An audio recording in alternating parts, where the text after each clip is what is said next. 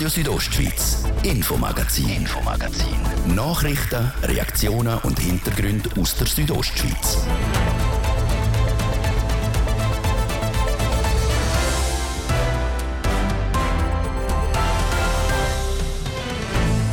Im Kanton Graubünden entsteht eine Weltneuheit. Die Weltwasserbibliothek, das ist auch etwas, was es auf dem Planeten glaube noch nicht gibt. Was hinter dem Projekt steckt, der Gründer gibt Auskunft. Dann gehen wir in die Bündner Berge, dort schauen die SAC-Hütten auf ein super Jahr zurück. Bis zu der Hüttenschließung waren wir eigentlich fast ausgebucht. Seit einer der Bündner Hüttenwärter, warum es so gut gelaufen ist, das hören wir gerade. Und wir sind im Galankertal. Dort sind der Kanton und die Gemeinde zusammengekommen und haben sich ausgesprochen. Das und noch mehr Themen heute im Infomagazin. Für euer Mikrofon ist Manuela Meuli. Schön losen dazu. Seit Jahren muss die Straße im Galankental wegen Felsstürzen immer wieder gesperrt werden.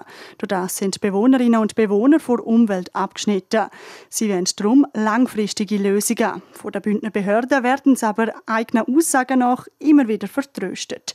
Jetzt hat es ein Treffen zwischen der Gemeinde und dem Kanton gegeben. Wie die Situation jetzt ist, der Laurin Michael ist vorbeigegangen. Bis vor kurzem war die Stimmung im Galankental nicht gut. Verschiedene Protestaktionen hätte es sollen geben. Beispielsweise hat die Bevölkerung die nächsten Wahlen verweigern, indem die Stimmzettel leer abgegeben werden oder sogar eine Blockade vor A13 ist geplant war. Auf die will die Bevölkerung jetzt aber vorläufig verzichten. Das, weil der Grosse Rat das Problem im Tal erkennt hat und einen Auftrag zur Sicherung vor Galankenstrasse einstimmig an die Regierung überwiesen hat.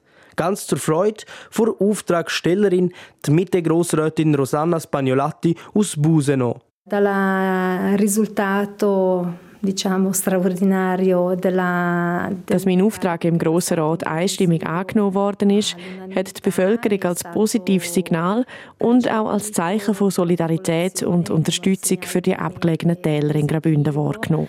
E di solidarietà e sostegno anche per le valli periferiche. Nachdem das der Auftrag von Rosanna Spagnolatti angenommen worden ist, hat es letzten Freitag ein Treffen zwischen dem Tiefbeamt Graubünden, am Amt für Wald und Natur gefahren und den Vertreterinnen und Vertretern der Gemeinden vom Kalankatal gegeben. Der Austausch sei gut und hätte Klarheit gebracht. Der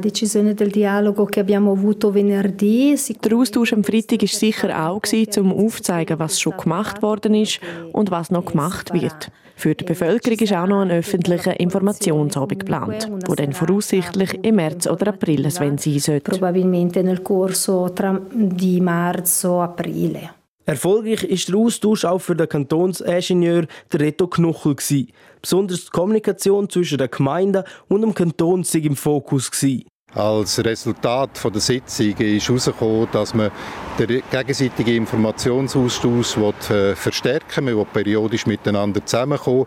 Dort ist ein zentraler Punkt, ist, äh, wie tut man die Bevölkerung äh, orientieren oder informieren, wenn allenfalls wieder mal müsste gesperrt werden an der Sitzung hat es auch Klarheit gegeben, wie es weitergeht. Kurzfristig sollen die ab April Felsräumungsarbeiten gemacht werden. Sprich, das lose Gestein und der sogenannte Hinkelstein wird oben abgeholt. Der Hinkelstein ist eine Felspartie oberhalb ihrer Felswand, die sich langsam bewegt und darum aus Sicherheitsgründen weg muss. Mittelfristig ist geplant, dass wir dieses Jahr noch anfangen mit einem Schutzdamm zum Schützen, zum Schutz der Verkehrsteilnehmer. Das bedingt aber, äh, dass man die heutige Kantonstrasse talseitig müsste verschieben, weil der Schutzdamm würde auf die heutige Kantonstrasse zu stehen kommen. Weiterhin wird man Steinschlagschutznetz installieren und allfällige Palisaden noch prüfen. Langfristig geht man das Projekt an von Galerielösung oder von einer Tunnellösung. Wie lange es geht, bis klar ist, ob es einen Tunnel oder eine Galerie gibt, kann der Reto Knuchel momentan nicht sagen. Das müsse zuerst geplant und bewilligt werden. Wie viel all diese Maßnahmen kosten, auch das ist noch nicht klar. Bündner SAC-Hütten haben ein Top-Jahr hinter sich. Es sind zum Teil rund 12 Prozent mehr Übernachtungen verzeichnet worden als im Vorjahr. An was es gelegen hat und von wo die Leute gekommen sind, Zarina von Wiesenfloh hat bei den Hütten vom Schweizer Alpenclub im Kanton nachgefragt. Rund 80.000 Mal ist letztes Jahr in den Bündner SAC-Hütten übernachtet worden. Darunter auch in denen von SAC-Sektion Davos. Zu der zählen die Hütten Grialet Spitzernetz, Kesch und Ela Biber Filisur. In allen hatten sie etwa 10% mehr Übernachtungen gehabt, sagt der Hüttenchef Werner Sturm. Ein freudiger Rekord. Bei der Cash und der Grialetsch-Hütte haben wir noch nie die Zahlen gehabt, in der ganzen Geschichte nicht. Und da reden wir von langen Jahren, also von 100 Jahren. Wir haben noch nie so hohe Zahlen gehabt. Die Grialetsch und Cash-Hütten haben im Winter und im Sommer offen. So haben sie mehr Gäste und darum sind das Jahr auch so gut gelaufen, sagt der Werner Sturm. Es ist zwar der Winter 23 nicht der beste Schneewinter gewesen, aber der Sommer hat dann eigentlich alles übertrumpft. Und wir haben auch von dem goldenen Herbst profitiert. Wir haben bis zu der heute Schlösung waren wir eigentlich fast ausgebucht. Bis in Mitte Oktober rein. Also der schöne Herbst hat ganz klar da noch geholfen, der relativ schwache Winter aufzuholen. So sind mehr Gäste als erwartet. Und die Gäste kommen von überall her. Besonders aufgefallen ist, dass die Leute aus einem eher flachen Land in die Höhe wollen speziell Holland. Irgendwie muss in Holland stark Gewerbung gemacht worden sein. Aber sonst ist es ein breiter Mix. Unser Vorteil ist, dass heute auch familientauglich sind. Holländerinnen und Holländer kommen auch in die Kuverkalhütte im Rheinwald. Sie haben aber auch Besucherinnen und Besucher aus den USA, sagt der Hüttenwart Reto Heinz. Einheimische übernachten die nur selten bei ihnen. Bei den Übernachtungen ist es klar, dass man halt eigentlich nicht als Rheinwalder wahrscheinlich sehr häufig in Kuverkalhütten geht. Ein grosser Teil sind eigentlich Unterländer. Von Juni bis Oktober war praktisch jedes Wochenende schönes Wetter. Darum haben die etwa 12 Prozent mehr Leute bei ihnen übernachtet als im 2022. In den letzten Jahren verändert haben sich die Ansprüche der Gäste, vor allem bezüglich der Duschen. Und auch, dass immer weniger Leute Bargeld dabei haben. Vor allem für die Biker hat der Rito Heinz darum Twint eingerichtet. Weil ein Großteil der Gäste in der Kuverkalhütte sind Biker. Wind finde ich schon auch ganz eine wichtige Sache. Ich glaube, jetzt gerade bei den Biker ist es sehr zentral eben auch für den Umsatz, wenn man das Wind kann anbieten weil die kommen mit dem Nattel. Wenn man eben Wind hat, dann fängst du bestellen. Ob auch dieses Jahr wieder so viele Leute kommen wie letztes Jahr, das lässt sich schlecht voraussagen, weil auch wenn jemand gebucht hat, das werde noch viel kurzfristig storniert. Wenn es irgendwo so auf dem Wetter eben ein Tröpfchen hat, wird halt storniert, aber ich glaube, mit dem muss man einfach leben. Man muss ein bisschen flexibel sein und dann, wenn das Wetter stimmt, bin ich überzeugt, dass es auch dieses Jahr ein gutes Jahr gibt. Wie die Hütten der SAC-Sektion Davos hat auch Kuvergalhütte im Sommer und im Winter offen. Und auch im Rest der Schweiz ist es bei den SAC heute am bestens gelaufen, das gerade mit zwei Rekord. Einerseits haben sie zum ersten Mal über 10 Millionen Franken Gewinn gemacht, andererseits haben sie rund 300.000 Übernachtungen gehabt, das allein im Sommer.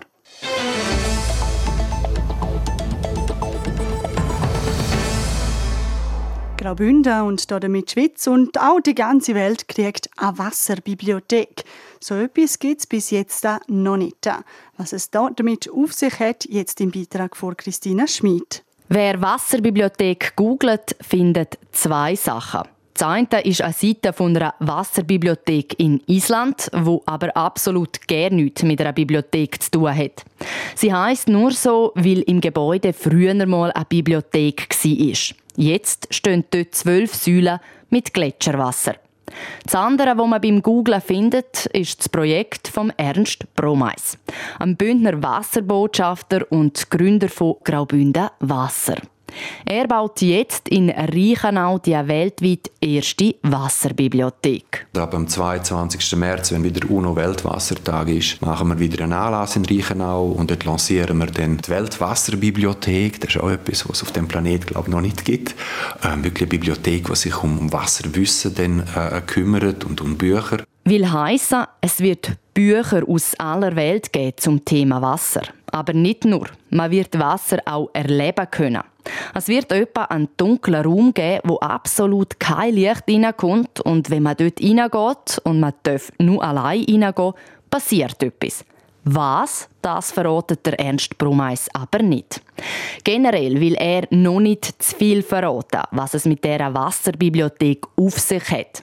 Das will er erst machen, wenn sie offiziell lanciert wird, in ein paar Wochen. Aber ein bisschen etwas erzählt er dann gleich. Zum Beispiel, wie er auf die Idee gekommen ist, eine Wasserbibliothek in Graubünden zu eröffnen. Ich habe einen Radioartikel gelesen und da ist es darum gegangen, um eine Universität in Norditalien. Also da kannst du als Studentin und Studentin Kulinarik studieren. Dann hat man eine Studentin dort gefragt, das war vielleicht eine 24, 25-jährige junge Frau, gewesen, auf was sind ihr vor allem stolz an eurer Universität? Da hat gesagt, auf unsere Bibliothek. Und das ist für mich ein Zeichen gewesen, oder? Dass wenn ein junger Mensch, der voll digital native ist, sagt, für uns ist eigentlich das Haptische, die wunderschönen Bücher, dass das eigentlich ihr Stolz ist, oder? Und darum machen wir jetzt eine Bibliothek. Es wird also Bücher geben in dieser Bibliothek. Wasser wird irgendwie erlebbar sein und es wird auch um globale Vernetzung gehen. Die Weltwasserbibliothek ist eben nicht die Graubünden Wasserbibliothek, sondern die Weltwasserbibliothek und wir werden dann da, auch vor allem die ersten Bücher, die kommen wirklich von der ganzen Welt. Oder? Und in der Praxis können wir dann da, also jetzt, wenn wir eine Schule haben, können wir dann einen Videocall machen, zum Beispiel mit einer Schweizer Schule in Kairo am Nil oder mit einer Schweizer Schule irgendwo am Amazonas, dass dann die Jugendlichen da zum Beispiel reden können mit den Kindern, Jugendlichen am Nil. Wir leben hier am Nil, wie ist es dort? Und die fragen, wie ist es bei euch am Rhein? Und dort passiert dann nachher das Globale. Es sind grosse Pläne, die der Ernst Bromeis hier hat. Wie er die erreichen will, weiß er zum Teil selber noch nicht. Aber wenn man ihm zulässt, merkt man, er fängt einmal an und schaut dann weiter. Die schönste Bibliothek der Welt hätte schließlich auch mit dem ersten Buch angefangen, sagt er dann zum Beispiel. Ein prominenter Unterstützer für diese Sache haben sie aber schon im Rücken. Mitte Februar hat Graubünden Wasser ein Mandat gekriegt vom DEZA, der Direktion für Entwicklung und Zusammenarbeit also vom Bund. Die sind eigentlich in der Entwicklungshilfe tätig, also was der, sagen wir, der globale Süden anbelangt. Und die sind jetzt enorm interessiert an der Weltwasserbibliothek, weil wir dann genau die globalen Themen da reinbringen. Das heißt, wir haben jetzt der erste, wenn man so will, die grosse Partner, dann ist der Bund, oder? Also das EDA, Außendepartement mit der, mit der DEZ. Und das sind genau die Signale, die wir jetzt brauchen, oder? Die Bibliothek soll noch vor dem Sommer stehen und dann für alle Leute zugänglich sein. Es wird Zeiten geben, wo sie öffentlich ist und Zeiten, wo nur für Schulklassen und Lernende gedacht sind. Auf die Frage, warum man die Wasserbibliothek aber überhaupt besuchen soll, sagt Ernst Bromeis. Wenn Sie mit dem Zug herkommen, in Reichenau, dann laufen Sie zwei Minuten bis äh, zur Bibliothek, das ist im Schloss Reichenau, und dann laufen Sie über eine Brücke. Und dann werden Sie den Rhein sehen, dann kommen Sie in die Wasserbibliothek, werden da, weiß auch nicht, eine halbe Stunde oder eine Stunde verbringen und irgendwann fahrt dann wieder Ihr Zug. Und wenn Sie nachher über die Brücke laufen zum Zug, dann wird Ihre Welt eine andere sein. Die Wasserbibliothek in Reichenau ist aber erst der Anfang. Wenn es nach dem Ernst Brumeis geht, wird diese Bibliothek eingebunden in ein grosses Wasserbesuchszentrum wo auch einmal dort stehen Im Bewusstsein, dass das riesige, riesige Häuser sind, oder das Verkehrshaus der Schweiz oder ein Technorama. Aber auch die haben einmal angefangen. Und ich weiß nicht, ob, ob jetzt an, an mir liegt, an uns liegt, quasi die ganze Vision können zu realisieren, ich weiß es nicht, oder? Es wäre jetzt völlig arrogant und grosskotzig, wenn man sagen würde, in zehn Jahren haben wir das da in Reichenau. Das, das, das würde kein Mensch glauben, oder? Aber ich glaube, es ist wichtig, dass man weiß, wohin das man geht, oder? Und, und die Bibliothek ist der erste Schritt, aber Reichenau als Ort selber, um das versuchen zu realisieren. In Reichenau, wo der vordere und der hintere zusammenkommen und sozusagen der Geburtsort vom Rhein werden. Einer der verkehrsreichsten Wasserstraßen in Europa und wo dann in die Nordsee fließt. Das ist der zweite Teil unserer Wochenserie zum Thema Wasser. Morgen geht es weiter, dann gehen wir darauf ein, warum gewisse Restaurants für das Hahnenwasser Geld verlangen und was das mit Wohltätigkeit zu tun hat.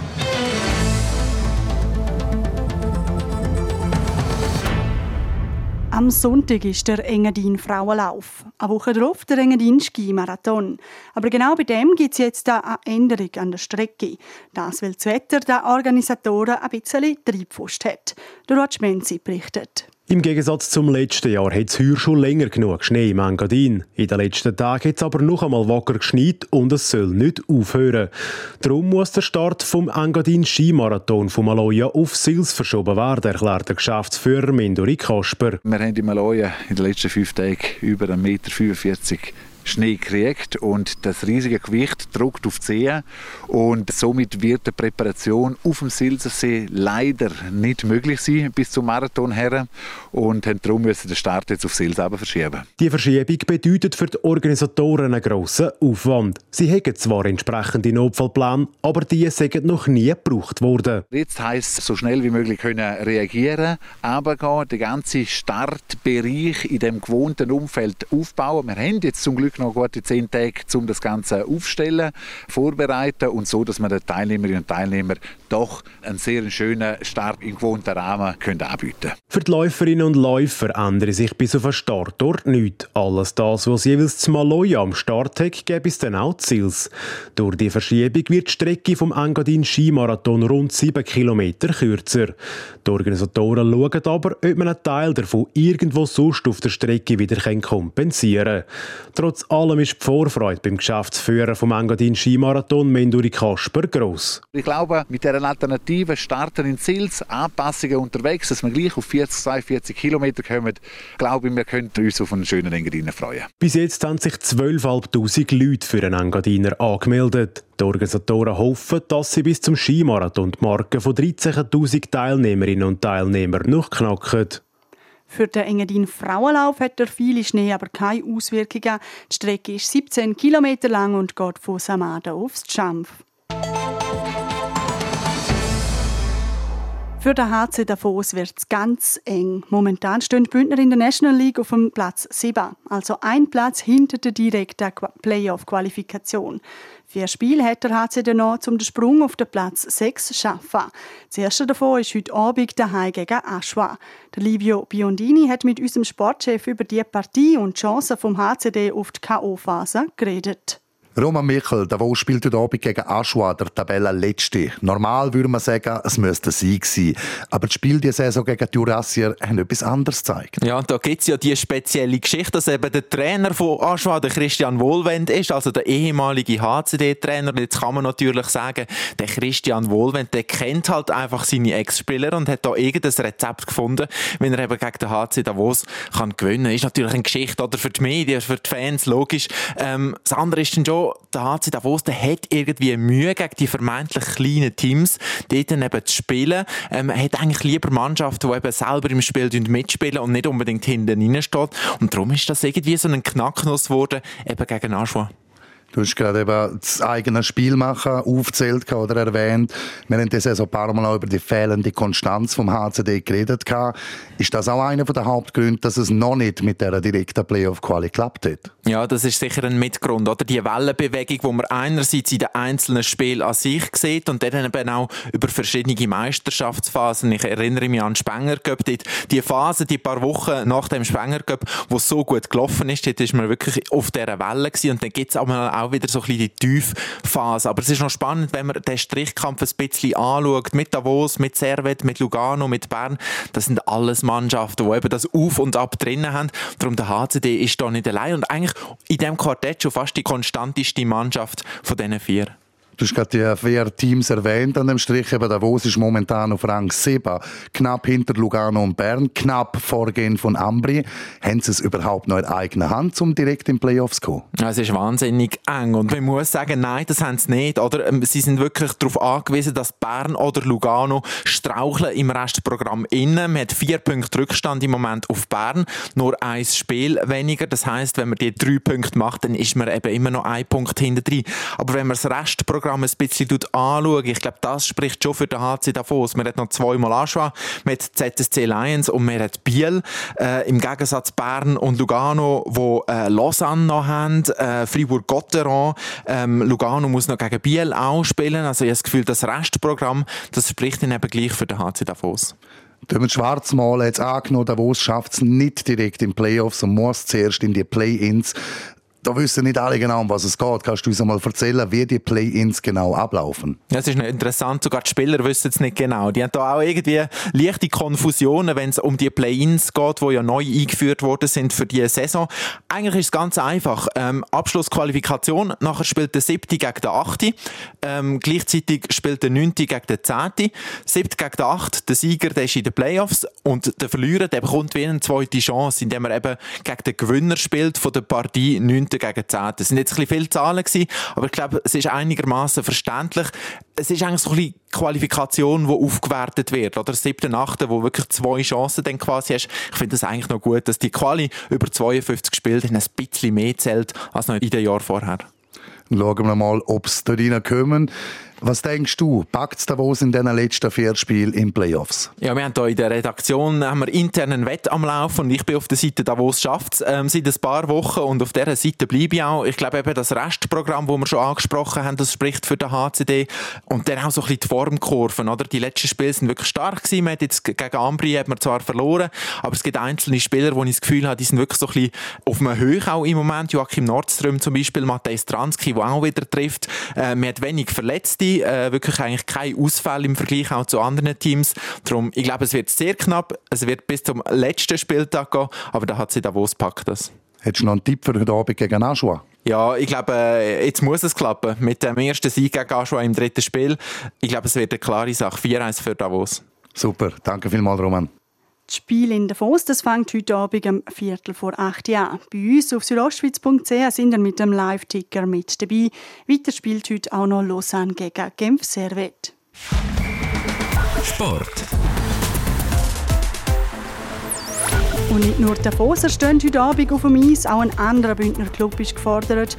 Und der könnte den nächsten Schritt richtig Aufstieg machen. Livio Biondini, der EHC Chur, steht im Einsatz. Ja, und zwar auswärts in Langenthal. Das erste Spiel von dem Playoff-Viertelfinale hat Chur am Samstag vor über 1300 Zuschauerinnen und Zuschauern gerade mit 5 zu 0 gewonnen.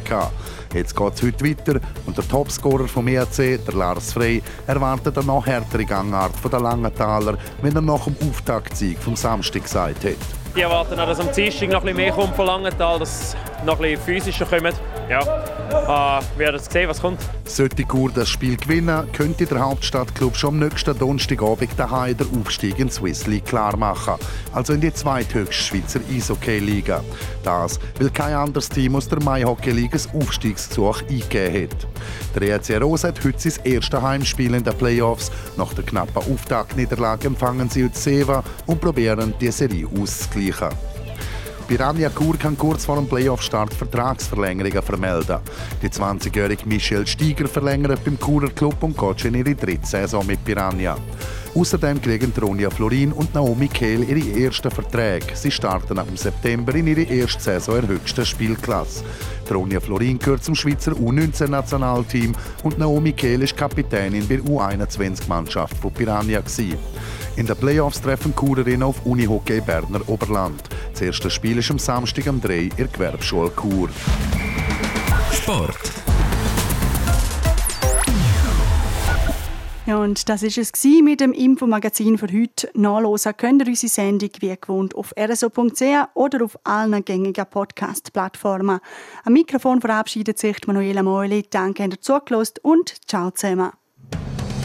Radio Südostschweiz, Infomagazin, Infomagazin. Nachrichten, Reaktionen und Hintergründe aus der Südostschweiz.